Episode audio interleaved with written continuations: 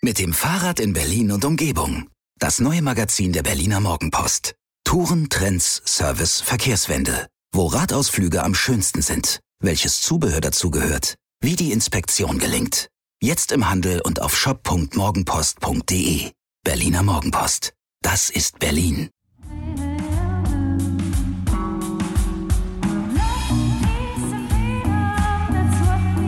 Wir. Arbeit, Leben, Liebe. Der Mutmach-Podcast der Berliner Morgenpost. Hallo und herzlich willkommen. Hier sind wieder wir, die Mutmacher. Mein Name ist Suse Schumacher und mir gegenüber sitzt mein lieber Mann. Hajo Schumacher. Und, Und wir haben uns nicht darauf geeinigt, wer weitermacht. Wir grüßen ganz herzlich zu einer kombinierten Feiertags- und Wochenendfolge. Der 1. Mai, kannst du dich erinnern? Wie war das früher, als die Welt noch in Ordnung war? oh, da waren schwere Tanzveranstaltungen angesagt. Ich glaube, meine Eltern haben sich sogar auf dem 1. Mai einer, bei einer Tanzveranstaltung kennengelernt. Ja, das hat so viel von Energie und das Jahr, die Sonne, der Sommer, alles kommt und jetzt ist alles ganz, ganz Ich habe fürchterlich. immer Lindenblüten im, in der Nase, wenn ich am 1. Mai denke. Ja, Ich habe mehr so Bierdunst in der Nase, wenn ich an den erst. Aber es wurde echt viel getanzt und geschwurft. Das fällt dieses Jahr ein ganz klein bisschen aus. Und darum wollen wir uns kümmern in dieser Folge. Es ist eine komische Stimmung im Land. Ne? Ja. Also Impfscham, Impfneid, Impfwut, überall hat man Aber das auch Gefühl. Aufbruch. Hast du das Gefühl? Ja, Erzähl. Ich, hab, ähm, ich hatte ja das große Glück, dass ich diese Woche geimpft worden bin, also meine erste Impfung bekommen habe. Und als ich da in die Praxis kam, ich habe gedacht, es gibt's ja gar nicht, dass ich mich jemals auf Impfen freuen könnte. habe ich aber und äh, dementsprechend habe ich natürlich auch ein bisschen hin und her rumgeguckt. Und die Leute, die da waren mit mir, die auch geimpft wurden, die waren alle super gut drauf und so quasi gib Pfeif. Und die Ärztin sagte auch zu mir, sie hat das noch nie erlebt. Die Leute sind voller Dankbarkeit und äh, haben, hätten sie fast umarmt und irgendwer hat Blumen mitgebracht. Also, und ich habe tatsächlich auch im Frauennetzwerk gab es auch dazu einige die sagten, endlich raus aus der Ohnmacht, endlich wieder so ein Gefühl von Perspektive. Also ich, ich nehme das auch als Aufbruch wahr. Ja, und diesen Stimmungswandel, den würde ich so gern irgendwie dem ganzen Land, wenn ich was zu sagen hätte, so verordnen. ne? Ich habe diese Woche festgestellt, also mein, meine Hauptinformationsquelle Spiegel Online, ich lese bei Margarete Stochowski so, ach, die Impfscham und der Impfneid und Sascha Lobo dreht nochmal völlig durch, wie schrecklich alles ist. Und genau in dieser Woche kriege ich drei Impfangebote. Und zwar Ja. völlig legal. Ja. Ein Fernsehsender sagt mir, hey, wir haben hier von der Bundeswehr einen Haufen Dosen gekriegt, willst du nicht Astra? Mein Urologe, ne, liebe ältere Herren, das hier ist ein Service-Tweet, geht einfach einmal im Jahr zur Vorsorge, zur großen Hafenrundfahrt, dann kriegt ihr von eurem Urologen vielleicht einen Anruf, hey, komm vorbei, wir haben da was. Über eine Million Menschen an einem Tag geimpft. Ja. Ich finde alles das, was wir im Januar, Februar über Impfdesaster und Chaos erzählt haben, das ist vorbei. Es geht nach vorne, oder? Ja, ich bin absolut bei dir. Hier ganz schnell ein Hinweis in eigener Sache. Wer diesen Podcast unterstützen will, wer Teil der Community der Wir Mutmacher werden will, es gibt die Plattform steady.fm. Steady wie ready mit S-T-E-A-D-Y.fm.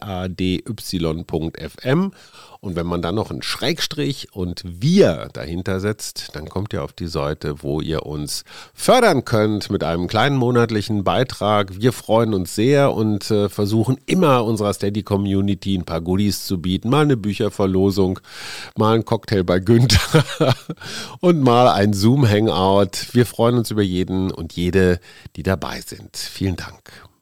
Und dazu noch was anderes, wo wir gerade aktuell sind. Auch der Spruch des Bundesverfassungsgerichtes, dieser Bescheid, den Fridays for Future Aktivisten Recht zu geben, dass das Klimaschutzgesetz dieser Bundesregierung ähm, nicht gut genug ist, weil es die Freiheiten künftiger äh, Generationen praktisch einschränkt, weil wir Boomer uns zu viel von Ja. unserem CO2-Verschmutzungsrecht praktisch rausnehmen.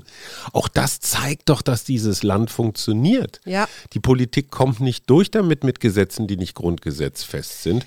Und Jan-Josef Liefers, wir erinnern uns alle an diese, naja, man kann darüber streiten, diese Aktion alles dicht machen, hat sich in der Zeit mit Jens Spahn über genau diese Themen, mhm. Pressefreiheit mhm. und so weiter gestritten.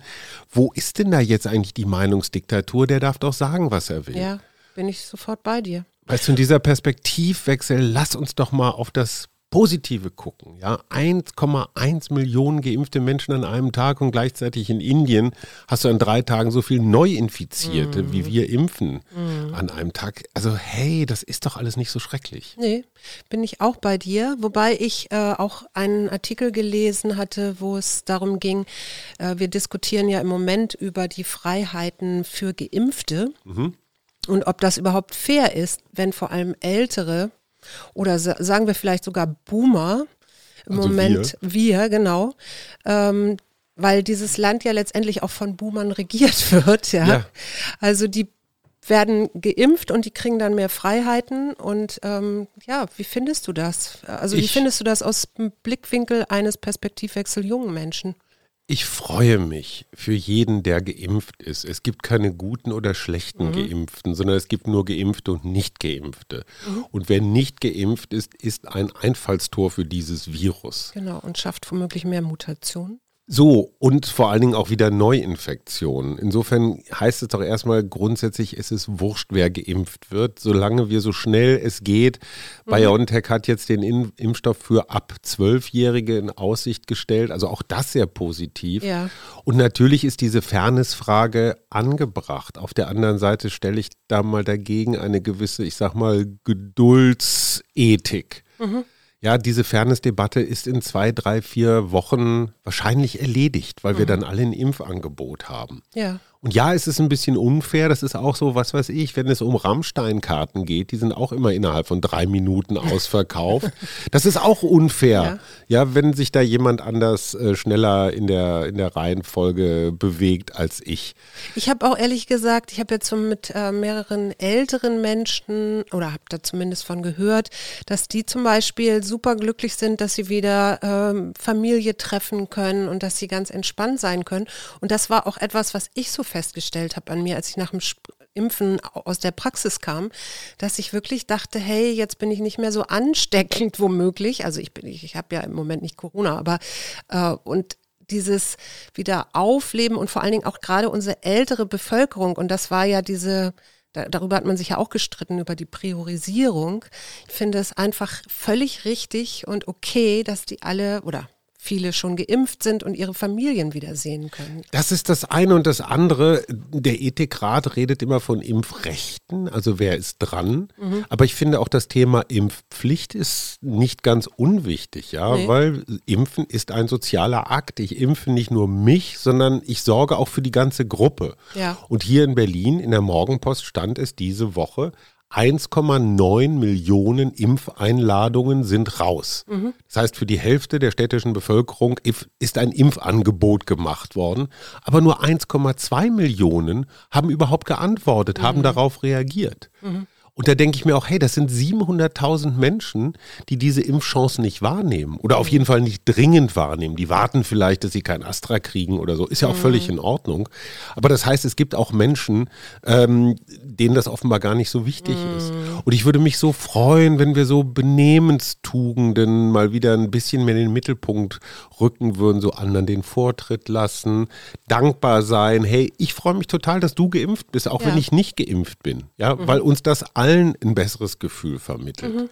Und insofern ist auch diese Fairness-Debatte unfair, ist irgendwas für mich, was so installiert ist in einem mhm. System. Aber diese Fairness, diese Unfairness, die im Moment, ja, in der Warteschlange ist immer einer hinten, mhm. das geht vorbei. Mhm. Das legt sich. Insofern einmal tief durchatmen, einmal die sprießenden Blumen. Ich war, einen, ich war einen ganzen Tag wandern diese Woche. Insofern bin ich so ein bisschen naturgeflasht. Du kennst das ja. Ja, ich kenne das sehr Ich habe riesige Wiesen mit Schlüsselblumenfeldern. Sie haben gesagt, hey, Halleluja, wir leben noch. Wir haben diese wir können Scheiße rausgehen, jetzt. wir können uns das angucken. Ja, und wir haben es jetzt so langsam, ja, ich meine, wie häufig haben wir das schon gesagt. Ja. Da, aber das Licht am Ende des Tunnels ist nicht der entgegenkommende Zug. Nee, das ist ein sehr, sehr schönes äh, Bild, das du da gerade aufmachst. Ich habe äh, so eine Dokumentation gesehen, äh, eine ARD-Dokumentation, die heißt Immun, die mhm. Geschichte des Impfens. Die fand ich sehr lehrreich, weil sie tatsächlich 1500 vor Christi anfängt. Kannst du dir vorstellen, warum? Impfen damals? Mhm. In Indien, interessanterweise auch in Indien, hat man nämlich da schon versucht, mit der Blasenflüssigkeit von Pocken ähm, die auf gesunde Menschen zu übertragen, damit die immunisiert werden. Das hat dann damals nicht funktioniert und letztendlich hat Europa erst oder England erst am 1. Juli 1796 äh, die erste Impfung, in dem Fall Pockenimpfung ja. stattgefunden.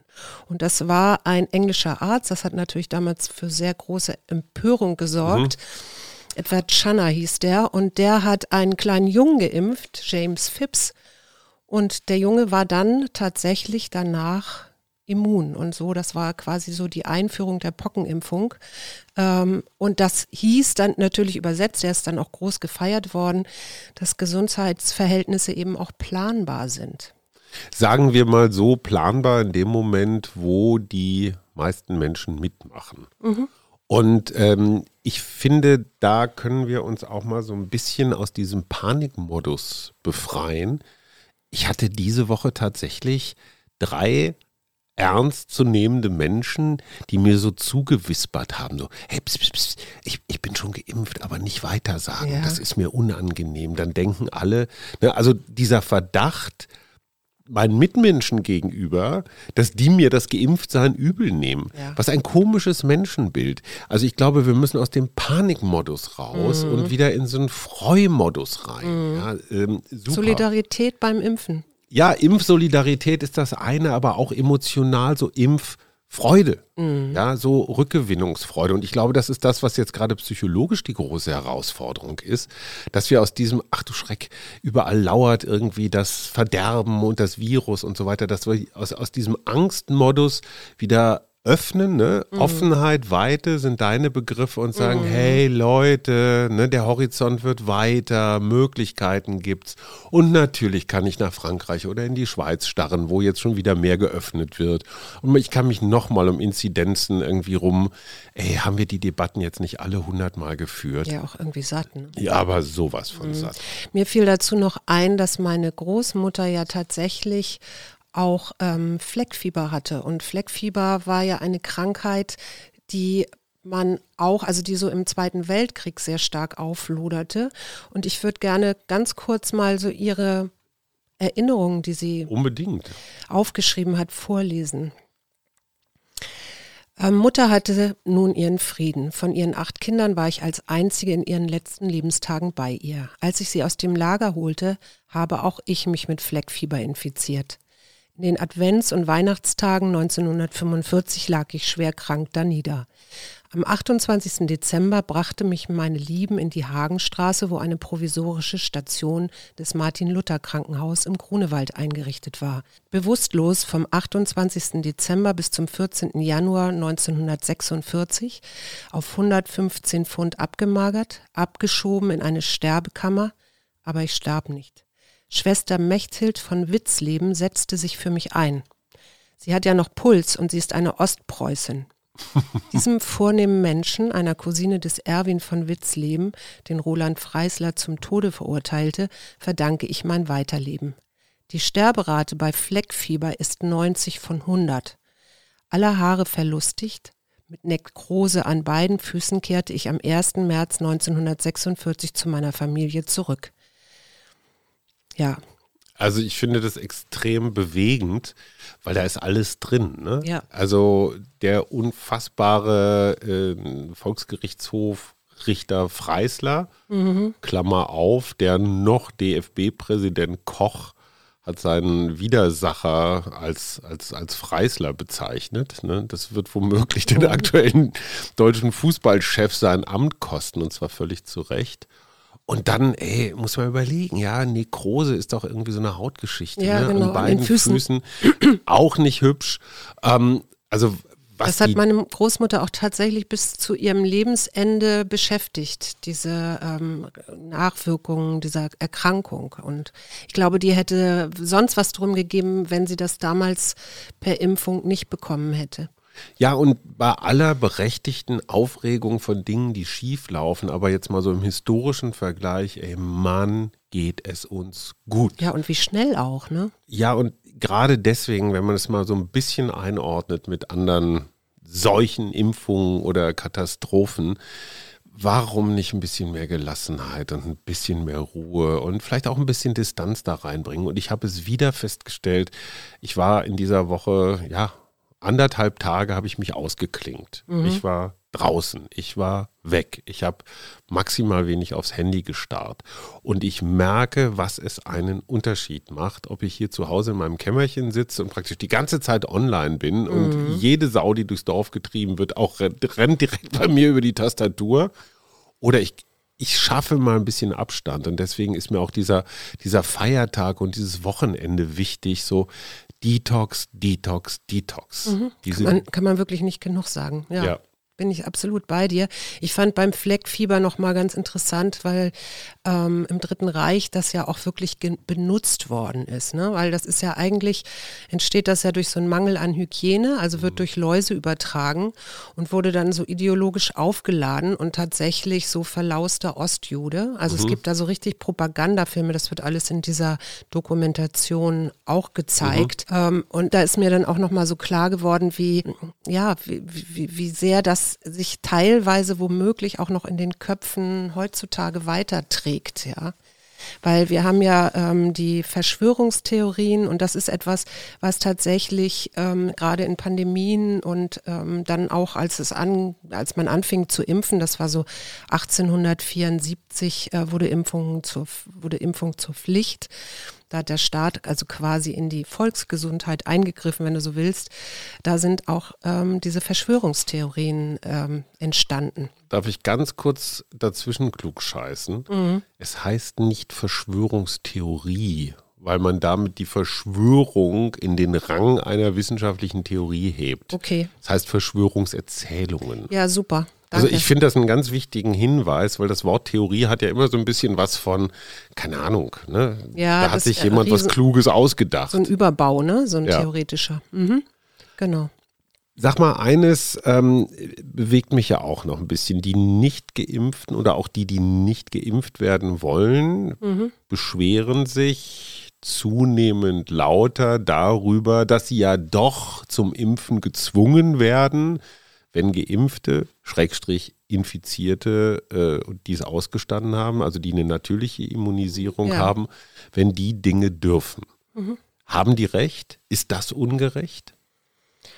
Hui, da stellst du wieder Fragen. Ähm, also mein, mein gesundes ähm, Rechtsbewusstsein würde sagen, da werden, äh, ja, da werden unterschiedliche Maßstäbe zugrunde gelegt. Also bist du geimpft oder bist du nicht geimpft? Oder Ja, aber es ist ja eine freie Entscheidung, dann irgendwann mal bin ich Ja. geimpft oder nicht geimpft.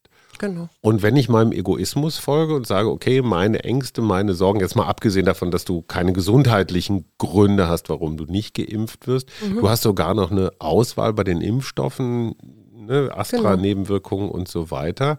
Wer sich freiwillig entscheidet, nicht geimpft werden zu wollen, entscheidet sich damit doch auch ein klein wenig dafür, nicht teilnehmen zu wollen. Ja, stimmt. So, So, würde ich das auch sehen. Mhm.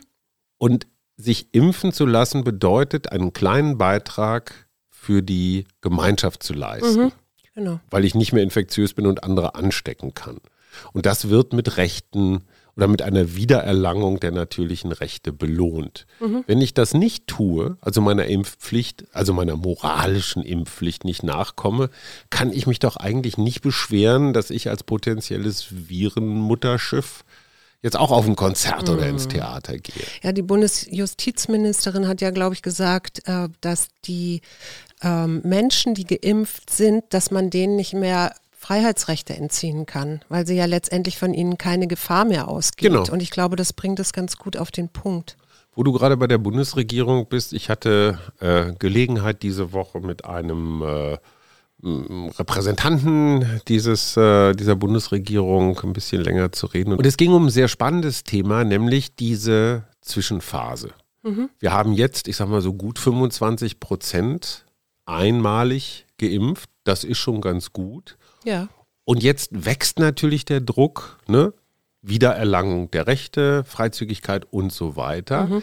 Das heißt aber, wir, wir, wir steuern fast sehenden Auges in eine fast anarchische Phase rein. Irgendwann, und davor haben sie richtig Schiss in der Bundesregierung, kommt so der Moment des Kontrollverlustes. Dann mhm. fliegt so BÄM der, der Korken aus der Flasche. Mhm. Du merkst, die Leute, gerade auch die jungen Leute, die noch nicht geimpft sind, mhm. sind hungrig. Das Wetter wird besser. Sie werden sich draußen treffen. Sie werden wieder knutschen, aus der gleichen Flasche trinken und und, und. Mhm. Das heißt, es gibt tatsächlich die Gefahr noch einer kleinen, aber sehr heftigen vierten Welle. Ach ja, ja. ja. Naja, Weißt du, wir, ja, ja, die ja. Älteren sind alle geimpft, die Jüngeren noch nicht. Die sehen aber, wow, es geht wieder los. Die Polizei kann natürlich nicht jeden Park und, und, und rund um die Uhr alles Mögliche kontrollieren. Mhm. Deswegen versucht die Politik jetzt, deswegen auch noch keine Öffnung wie in Frankreich oder in der Schweiz, diese anarchische Phase, die auf jeden Fall kommen wird, mhm. die so lange wie möglich rauszuschieben, ja, und so mhm. schnell und so viel zu impfen, wie es irgend geht. Mhm. Und da habe ich ein tatsächlich ein richtiges Problem auch mit dieser Gesellschaft.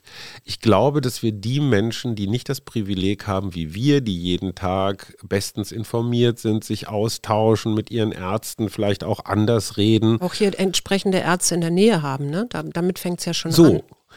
Und es gibt halt in diesem Land auch ganz viele, die sehr fleißig arbeiten und Steuern zahlen, aber die nicht so gut Deutsch können, die mhm. diesen, naja, es ist ja doch ein bisschen kompliziertes Thema mit der Impferei. Wie geht das alles? Wie muss ich meinen Impfcode einsetzen? Mhm. Wie bewerbe ich mich überhaupt über einen Impftermin? Und ich glaube, da haben wir tatsächlich als Gesellschaft, auch da wieder die Corona gleich Brennglas-These, ja. einige Sachen vermissen lassen. Also haben wir das wirklich in allen Sprachen, in leichtem, verständlichen Deutsch übertragen? Sind diese ganzen Abläufe, die zum Impfen führen, tatsächlich für jeden und jede verständlich in mhm. diesem Lande? Müssen wir nicht die mobilen Impfteams, ich sage jetzt einfach mal plakativ, in Neukölln auf den Marktplatz stellen und sagen, ja. komm hier, scheiß drauf, ob du einen Code hast oder nicht, ich hau dir das Ding in den Arm und fertig. Ja. Ne, also viel, viel niedrigschwelliger zu impfen. Mhm. Nicht erst groß Internettermin oder sowas. Äh nee, diese Internettermine sind ja auch äh, schrecklich. Also wenn ich jetzt nicht eine Hausärztin gehabt hätte, die mich auf dem Zettel hat, äh, dann hätte ich auch erst, wäre ich auch erst im Juni geimpft worden.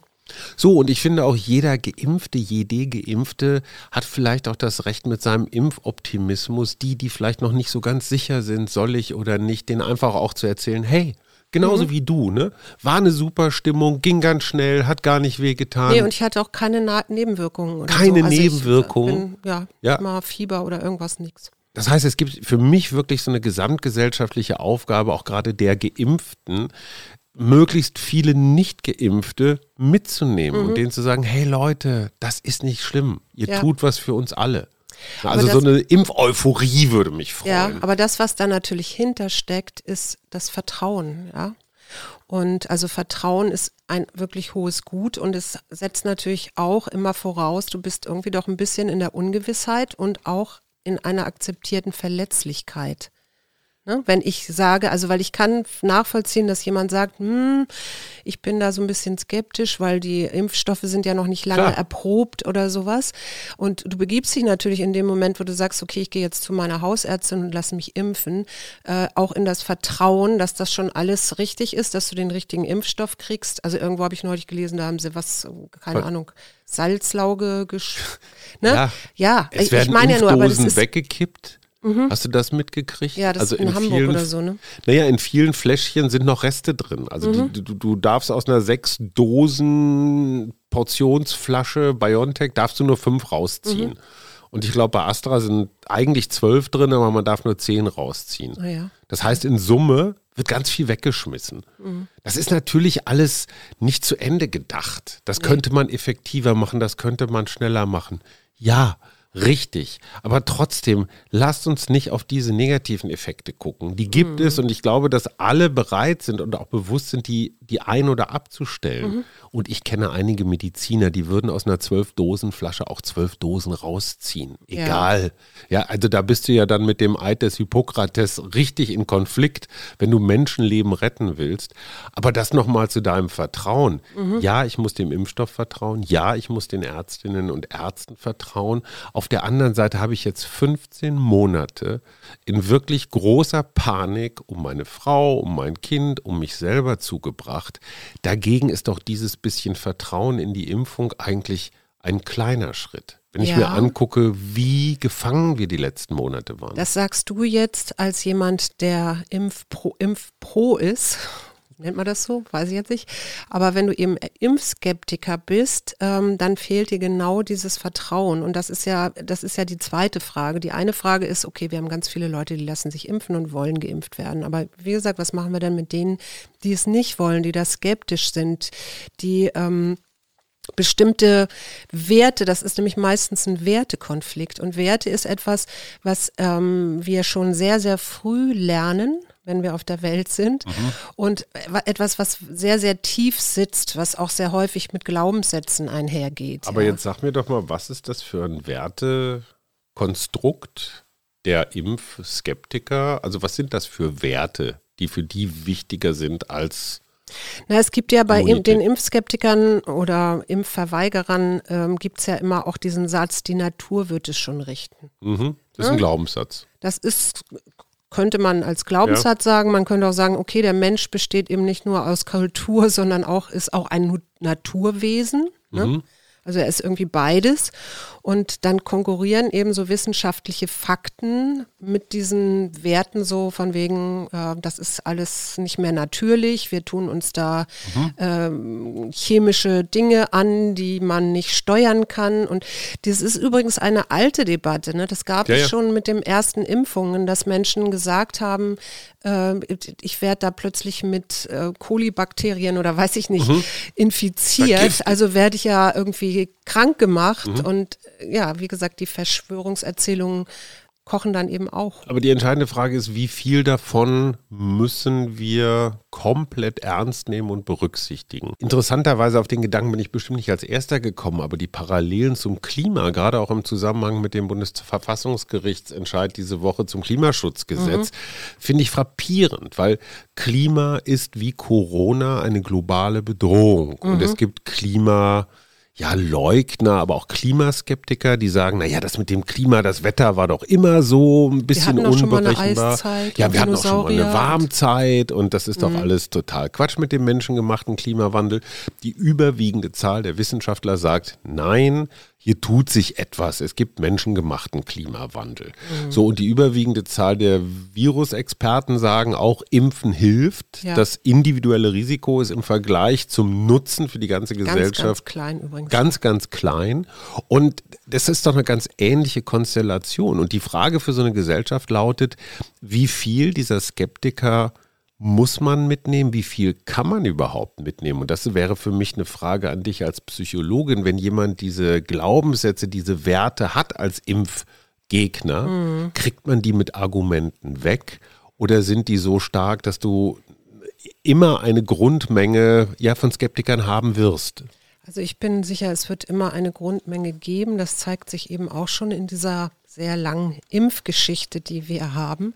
Ähm, und wenn aber Misstrauen da ist, ne, und das ist ja das, mhm. dann mhm. ist sicherlich das Beste nach wie vor offen darüber zu sprechen, also auch über die Sorgen und das ernst zu nehmen mhm. und auch mal rauszufinden, warum dieser Mensch denn eigentlich nicht vertrauen kann, also was da, was da ist. Und ich, da hat die Politik tatsächlich auch einen kleinen Anteil.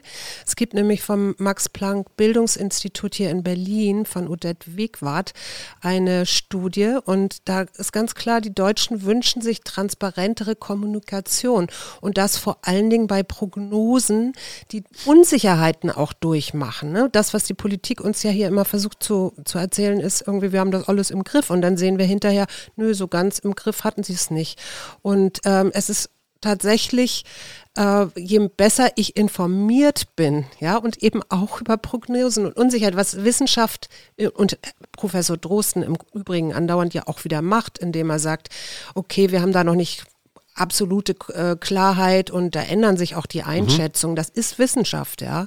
Wir sind ja auch so ein bisschen alle so ein bisschen mehr Wissenschaftler geworden. Ähm, das ist wiederum auch ein Ansporn für Menschen, Lockdown-Maßnahmen oder auch Impfmaßnahmen zu unterstützen.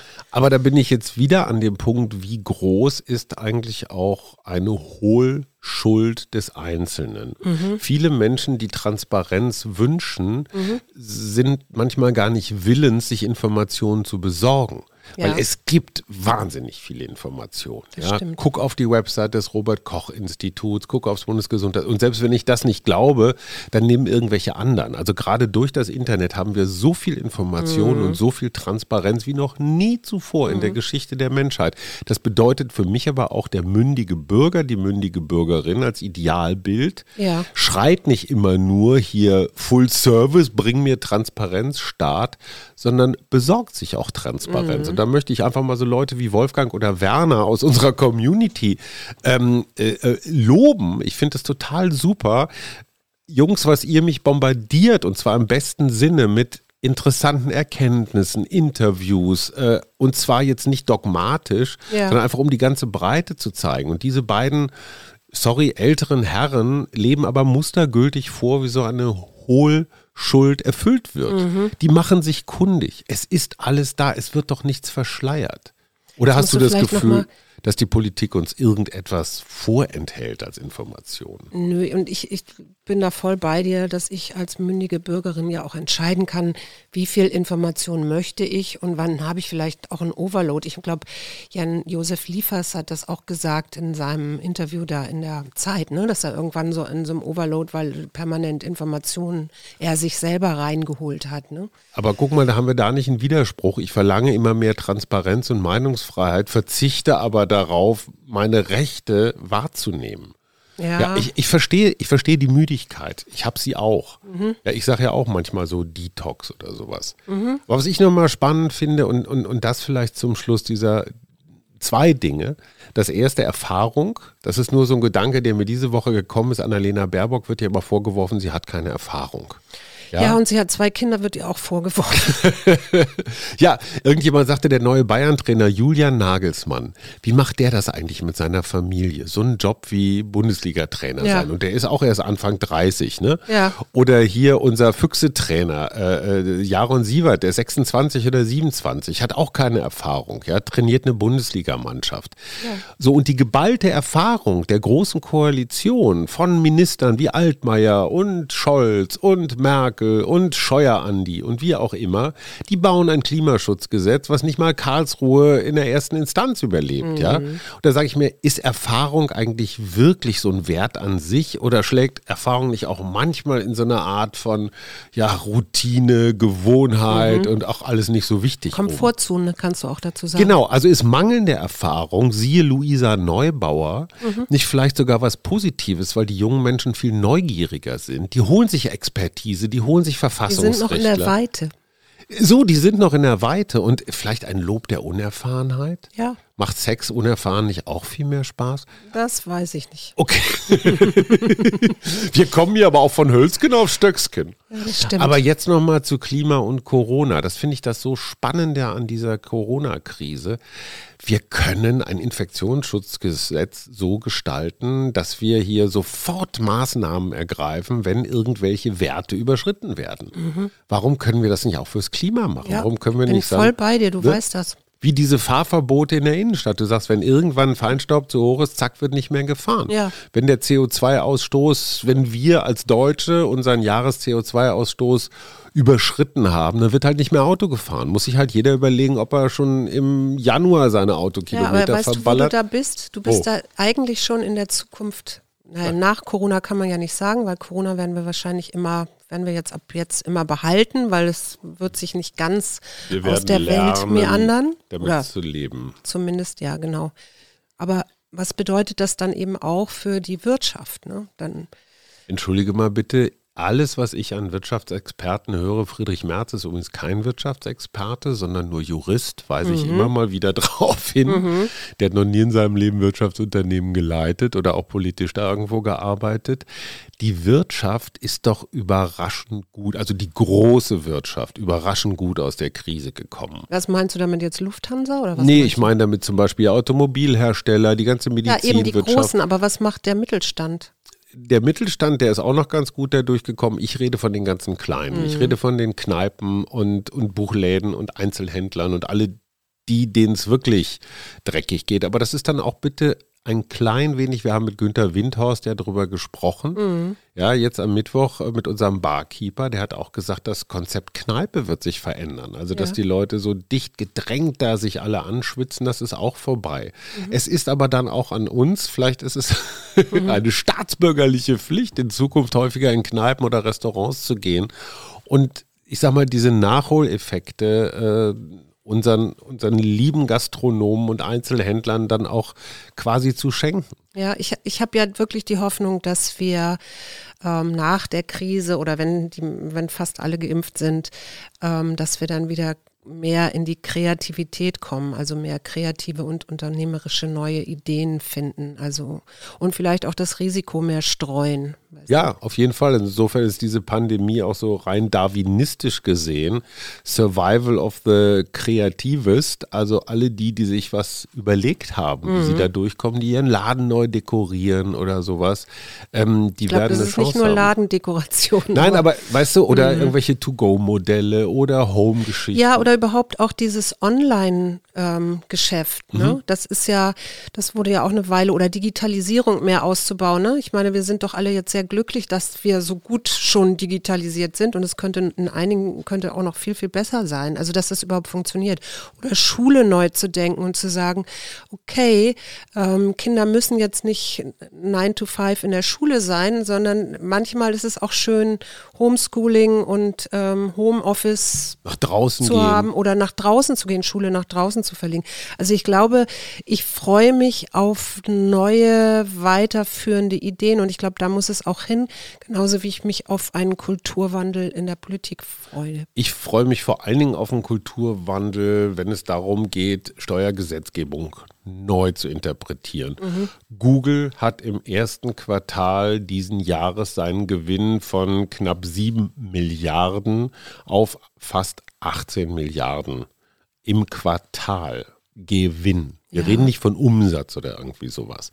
Ja, und die haben das genauso wie die anderen, wie Apple, Facebook und so weiter, steueroptimiert irgendwo In angelegt. Irland oder sonst woher. Völlig egal, sie zahlen auf jeden Fall deutlich weniger Steuern als der Gastronom, von dem wir reden, als die Psychologin, die Selbstständige wie du oder oder Ja. oder. Und ich wünsche mir, und Joe Biden geht da ja mit seinem globalen Mindeststeuersatz von 21 Prozent einen mutigen Weg, den Europa nie so hingekriegt hat, trotz Margrethe Vestager. Ja, nehmt diese Googles mit diesen riesengroßen Gewinnen. Amazon, ja. Ja, Amazon genauso, wie du sagst, ja. Auch das ist eine Aufgabe für die Zeit danach und zu sagen, ey, wo sind die Profiteure, wen füttern wir, wen erhalten wir und wer liefert seinen Share nicht ab? So, und als Google-Aktionär, Glückwunsch an alle, die richtig gekauft haben, ja, alles prima. Und trotzdem, da müssen Steuern Teilen. gezahlt werden, ohne dass irgendjemand davon hungern muss. Es trifft keinen. Ja, es geht eben auch nicht nur um meine Selbstsorge, sondern es geht eben auch um die Fürsorge für andere. Und da bin ich dann auch noch ganz schnell in Indien. Und ähm, wie können wir da helfen, dass die Pandemie, die dort gerade so extrem wütet, ähm, wie können wir da helfen, dass es den Menschen da auch besser geht? ne? Also ich glaube, wir müssen einfach weiterdenken wir, über unseren Tellerrand hinaus. Erst wenn der letzte Mensch auf diesem Planeten geimpft ist, ist die Pandemie tatsächlich im Griff. So, Gut, jetzt mag ich aber nicht mehr über Impfen reden. Wie geht's dir? jetzt nehme ich deinen Hinweis zur Selbstfürsorge wahr und steuere auf die Endgrade mit einer Frage. Kennst du das Pareto-Prinzip? Nein. Relativ einfach erklärt mit 80-20. Das heißt, wenn du irgendein Projekt hast oder eine Aufgabe, dann erreichst du mit 20 Prozent deines Aufwands ungefähr 80 Prozent des Ergebnisses. Und für die restlichen 20 Prozent brauchst du 80 Prozent Aufwand. Ja. So, das heißt aber, wenn du 80 Prozent der Deutschen zum Impfen bewegen willst, ist das relativ einfach, Mhm. weil die das kapieren oder damit keine Probleme haben. Für die restlichen 20 Prozent brauchst Mhm. du 80 Prozent der gesamten Energie, um die auch noch umzudrehen. Mhm. Dieses Pareto-Prinzip wird zum Beispiel beim Softwareentwickeln oder auch überhaupt so bei Projektsteuerung manchmal angewendet, Ja. auch als Mindset, um zu sagen, reichen uns 80 Prozent. Wenn du eine Mondrakete konstruierst, reichen 80 Prozent nicht. Nee, Und dann wirst du mit hoher Wahrscheinlichkeit die auf dem Mond ankommen. Da musst du 100 Prozent machen. Aber zum Beispiel bei so Sachen, ich sag mal, Hausaufgaben unseres Kindes. Mhm. Da sollten wir mit 80 Prozent zufrieden sein, die mit relativ wenig Aufwand Lehrer auch. gemacht werden. Auch, ich glaube, die sind auch mit 80 Prozent zufrieden, Mhm.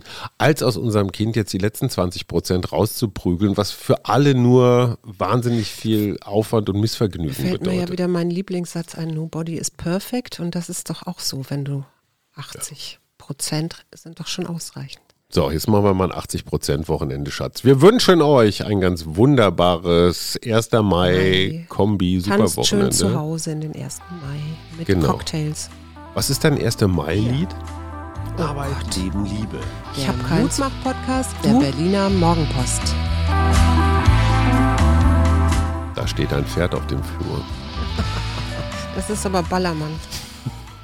Sind wir nicht alle etwas Ballermann?